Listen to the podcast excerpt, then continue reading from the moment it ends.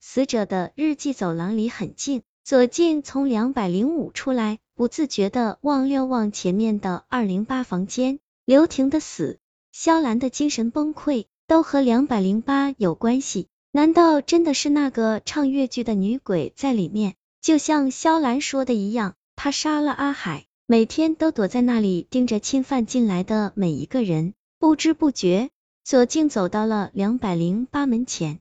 他想起白天笑兰对他说的话，第二个床铺的缝隙里，我看到了阿海的日记。推开门，二零八房间里的情景映入了左静的眼帘。里面除了三张床铺外，再无其他东西。一股腐朽的灰尘没窜进鼻子里，左静禁不住掩住鼻子打了个喷嚏。走到第二张床铺面前，左静掀开床单，低头看见了一个白色封面的软皮本。他慌忙拿了出来，借着窗外暗淡的路灯，左镜翻开了日记。二零零八年八月二十三日星期五，阴天。今天的天气就像我的心情一样阴沉沉的。医生宣布我需要住院治疗。那张化验单上的数字让我明白自己的生命脱离了彩色。我住进了三号病区，这里是整个南明医院最便宜的病区。传言三号病区有鬼。所以没有人愿意去那里住，我不信这些，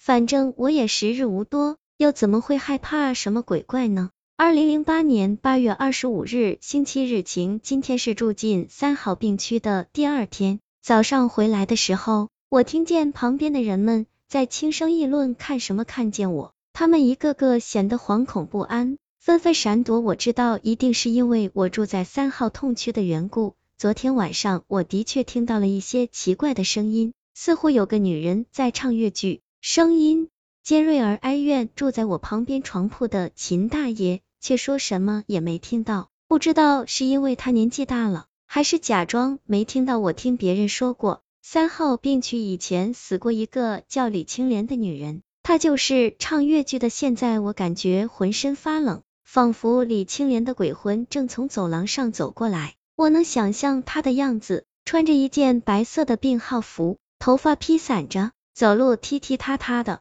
看到这里，左静倒抽了口冷气，他抬起头，竖起了耳朵，门外真的传来一阵声音，踢踢踏踏的。左静顿时想起了阿海在日记里写的那段话。那个脚步声停了下来，然后门吱的一声开了。左静感觉后背有一股冷气慢慢袭了过来。就在他茫然无措的时候，身后突然有一双手捂住了他的嘴巴，然后把他拖到了旁边的床铺下。回过头，左静看见捂住自己的人竟然是萧兰。萧兰冲着他嘘了一下，然后静静看着前面，一个人走了进来，脚步走得很慢。左静只能看见来人穿着一双白色的绣花鞋，那双绣花鞋在房间里来回的走动着。显得焦虑不安。大约过了几分钟，那个人才慢悠悠的走出了病房。萧兰慢慢松开了捂着左静嘴巴的手。你你怎么在这里？左静迫不及待的问出了心里的问题。萧兰没有说话，拿起左静手里的日记本，翻到最后一页。左静看见上面的日记，顿时呆住了。二零零八年九月二十一号星期三晴，我听到了李青莲的故事。原来她也是个苦命的女人，原来她为了爱才会这么凄惨。现在我恨死那个医生了，如果不是他，李青莲也不会死。当李青莲的手扼过我脸的时候，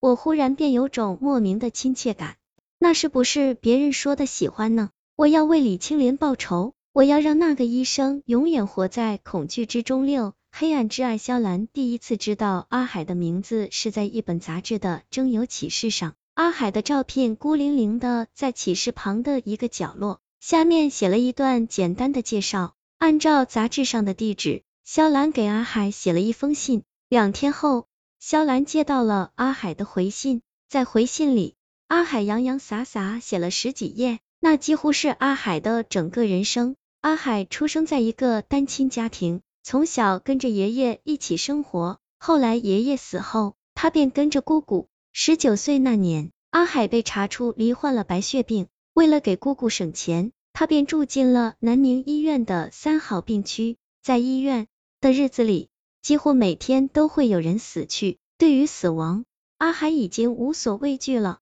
就是在那一段时间，阿海和肖兰建立起了深厚的友谊。阿海出事的那天晚上，他给肖兰打了个电话，在电话里，阿海讲了一个关于南民医院三号病区的秘密。什么秘密？左静禁不住打断了肖兰的话。李青莲并不是因为医疗事故而死，他是被人谋杀的。肖兰顿了顿，沉声说道：“那阿海呢？他不是被李青莲吓死的吗？”左静便呆住了，他想起刚才看到阿海日记里写的，既然阿海要为李青莲报仇，又怎么会被吓死呢？难道？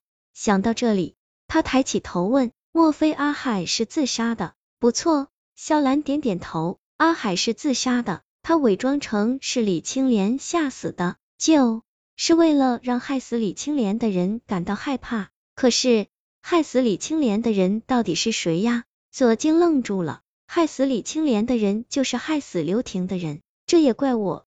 刘婷值班那天，我让他来这里帮找找下阿海的日记，没想到刘婷竟然出事了。所以，所以你才假装疯掉。其实是为了暗中调查背后的始作俑者。左静顿时明白了过来。这个时候，门外传来了张红的喊声。左静看了看肖兰，说：“我们走吧，要不然会被张红发现的。”走出二零八房间，左静带着肖兰从走廊里走过去，然后两人一左一右向不同的方向离去。在他们的背后，一个人影站在角落里，目光冷漠的看着他们。